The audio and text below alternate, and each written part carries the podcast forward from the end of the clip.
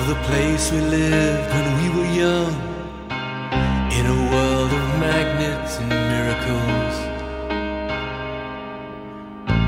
Our thoughts trade constantly and without boundary. The ringing of the division bell had begun. 看理想电台，我是颠颠。常听节目的朋友都知道，我有点轻微的整理癖，比如办公桌或者住的地方，我都无法忍受它们太乱，除非实在太累了，不然一定不会让杂乱的情况过夜。不过比较麻烦的是，我还多少有点收藏癖，比如我平时在家喝酒，有些酒瓶子或者酒标的设计，我觉得太好了，喝完以后就舍不得扔，然后就把它们挨个码在阳台那边的地面上，不忙的时候就坐在那儿轮流拿几个放在手里。看看它上面具体写了些什么内容。多威有一款比利时烈性金色艾尔的瓶子，我就觉得特别适合装饰，就拿到了公司放到办公桌上，在里边插了一支干花。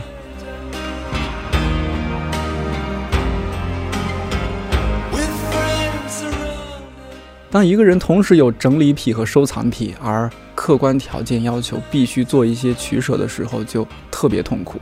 比如上个周末，我觉得为了迎接春天，我要把阳台那收拾一下。天气暖和了，就可以在那边的榻榻米上喝酒、喝茶、听歌、看书、晒太阳。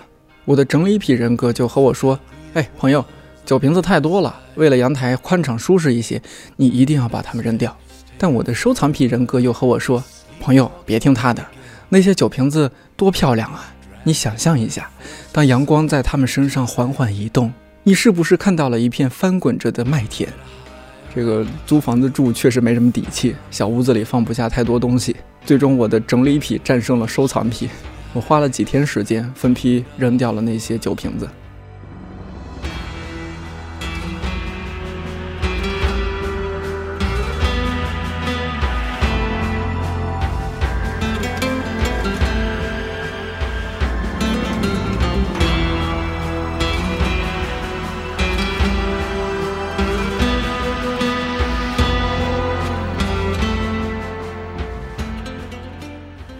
其实有时候想想挺有趣的。从小到大，我们为什么会对收藏这件事儿着迷呢？收藏糖果的包装纸，收藏一种叫洋画的纸片，收藏火柴盒，收藏四驱车，收藏笔记本，收藏芭比娃娃，收藏好看的小石头，收藏花瓣，收藏秋天的落叶，收藏海边的贝壳，收藏小当家方便面里边的水浒英雄卡，收藏同学传过来的纸条，笔友寄来的信。看理想的微信公号今年三月五号推送了一篇原创文章，标题是“收集癖成年人延长童年的卑微方式”，是我的新媒体同事乔木写的，我觉得挺有意思的，想让这篇文章以声音的方式和你相遇或者重逢。如果你听了之后又想看文字，可以去看理想的微信公号中找到它。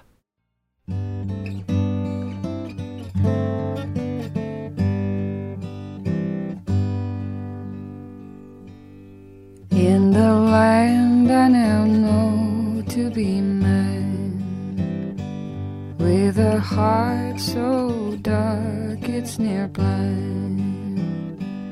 When I think about the life I left behind, I still raise no. 说到断舍离，可能很多人都不陌生，相关的书籍看过不少，收纳实用方法都在收藏夹里，主要的原理也大概清楚。但每到实际操作，总是困难重重，不是什么别的原因，主要是每个人都或多或少的有一些没有用处又舍不得扔的垃圾。之前看理想在微博上征集过大家奇怪的收藏癖好，获得的答案大同小异。Jeep Software 三三他说喜欢收集空笔芯儿，小时候还收集笔芯儿包装袋。素直说和别人高中时传过的所有纸条。瑞秋说他会收集车票、门票、电影票、口香糖锡纸，还有新衣服备用的纽扣。晚照说他会收集明信片，还有树叶花瓣。The Evanescence 他说我喜欢看舞剧和音乐剧，每次看都舍不得丢掉演出当天的票和那本 Playbill，也不是为了拍照，也不一定会再翻开，但是就是舍不得丢掉。About laying your love out. BBC 曾经做过一部很有意思的纪录片，叫《无法停止：病态收藏品》。里面记录的那些怪人们，不仅有着令人叹为观止的藏品，他们的藏品还非常奇怪：小矮人、芭比娃娃、吸尘器。所以，一个成年人喜欢收集一些没用的东西，是一种病吗？Ron 住在英国林肯郡的一处小镇里。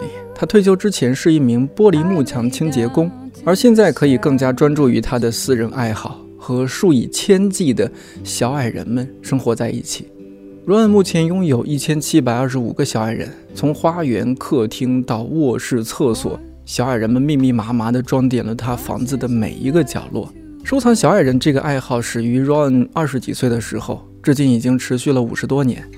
小矮人的价格从几磅到一百磅不等，每一个小矮人的购入时间和价格都有详细的记录。只有记入了 Ron 的小矮人户口簿，才能算是他家里的合法居民。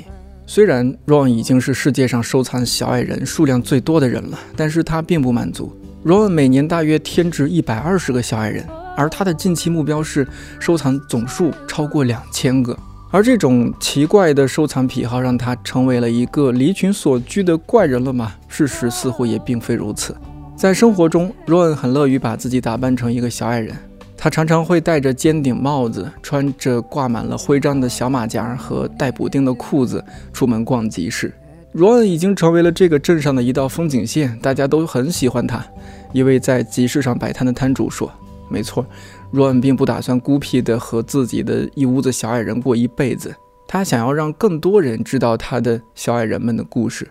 若恩的小矮人博物馆开业后，已经接待了几百名来自世界各地的游客。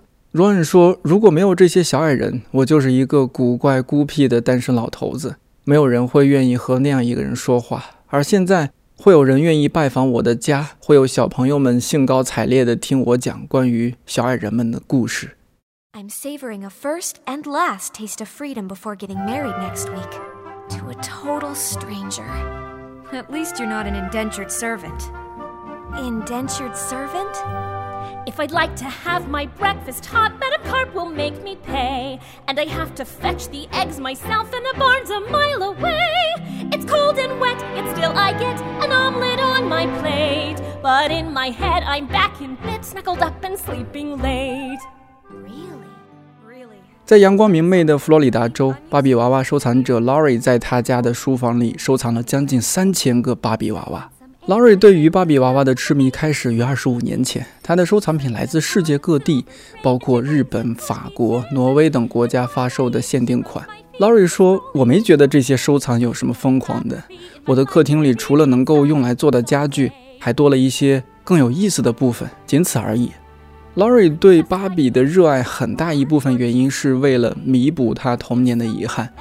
她在上高中之前上过十四所学校，整个童年被不间断的搬家和转学充斥着，以至于她在小的时候没办法拥有任何收藏的机会。Lori 说：“拥有这些芭比让我感觉到自己已经不再是那个一无所有的小女孩了。”而 Lori 的丈夫杰则对她的收藏爱好表示了充分的理解和支持。他说：“我们两个有着相似的童年经历，在结婚并落户佛罗里达之前，我们甚至都没有在同一个城市待过一年以上。他收藏的这些芭比能够像一个固定居所一样给他安全感，这没有什么坏处，不影响任何人。我为什么要阻止他呢？”姐笑着说：“我以后说不定还要长眠在一个芭比风格的棺材里呢。” pattern down and I stitch it in the front and back turns into a gown. I wear the gown without my crown and dance around my room and imagine life without the strife of an unfamiliar groom. But I'd never let my mother know. I wouldn't want to disappoint her. I completely understand.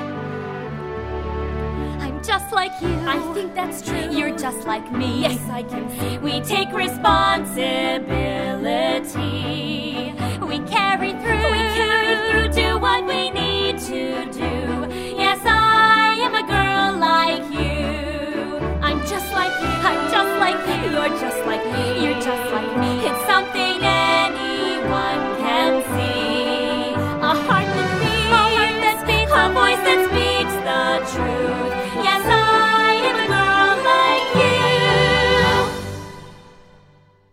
在英国的德比郡，还有一个与众不同的年轻收藏家 James，他的爱好是收藏吸尘器。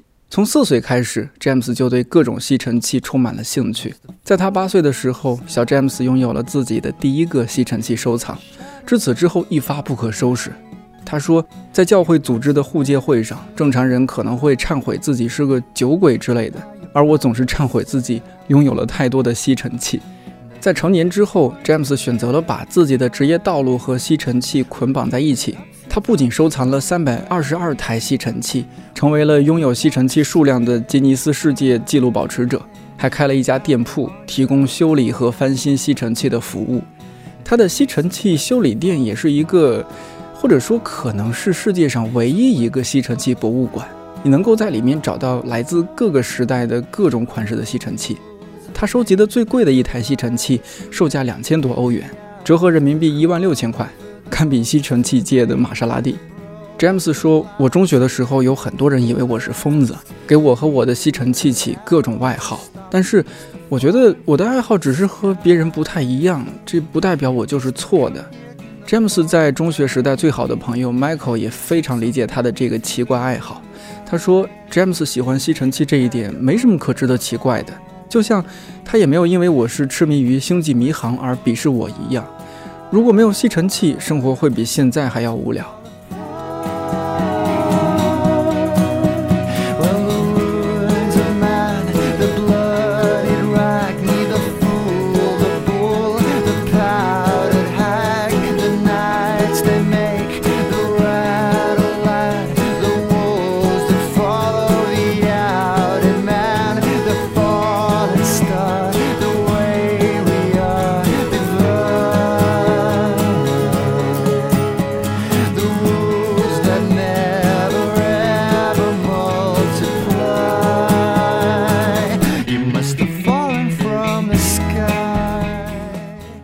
其实，能够从自己的收藏品中获得乐趣与动力的，远远不止纪录片中的这几个人。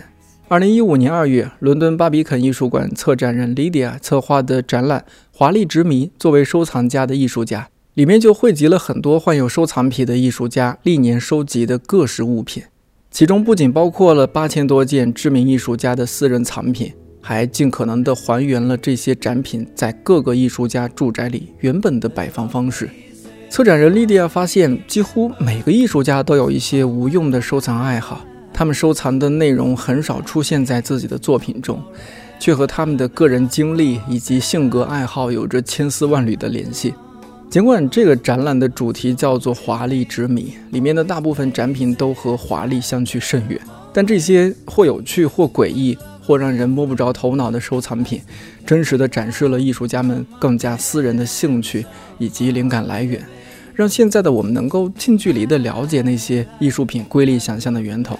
他说，这个展览给了参观者们一个全新的观看角度，他们不再是只能仰望大师们的杰出成果，而能够从一种更加私人与亲切的角度，按照艺术家们的方式进行思考，通过艺术家们的眼睛了解这个世界。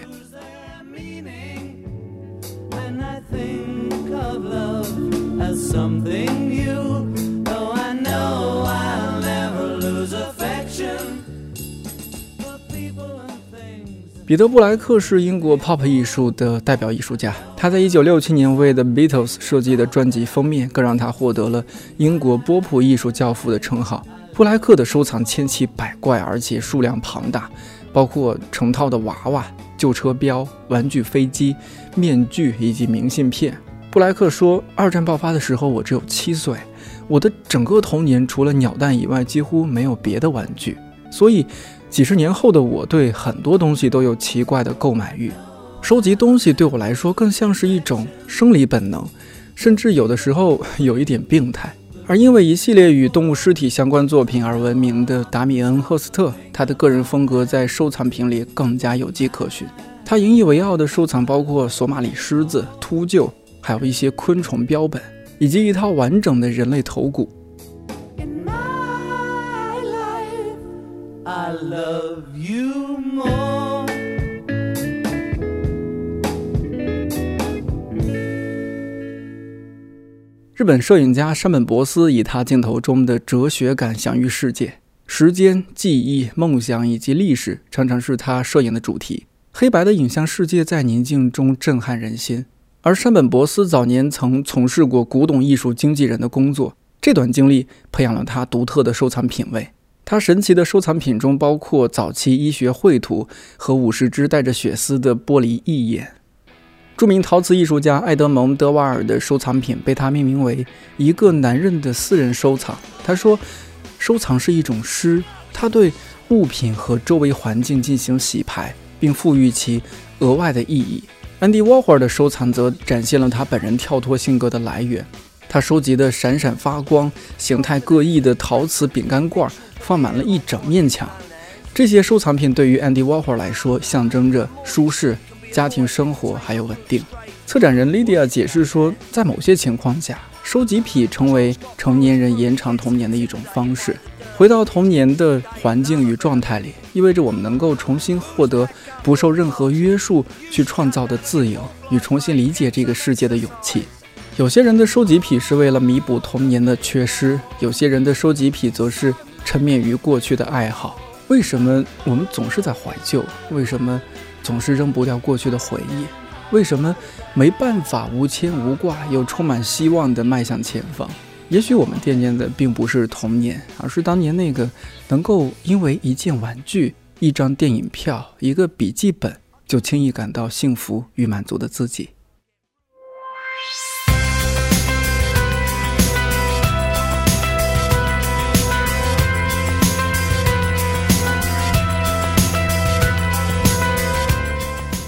文章就读到这里。好奇正在收听节目的你，有什么收藏的小癖好？是鞋子、口红、帽子，还是黑胶唱片，甚至其他一些奇怪的东西？欢迎你在节目留言区和我一起分享。看理想电台，我是颠颠，祝你早安、午安、晚安，我们下期再见。beautiful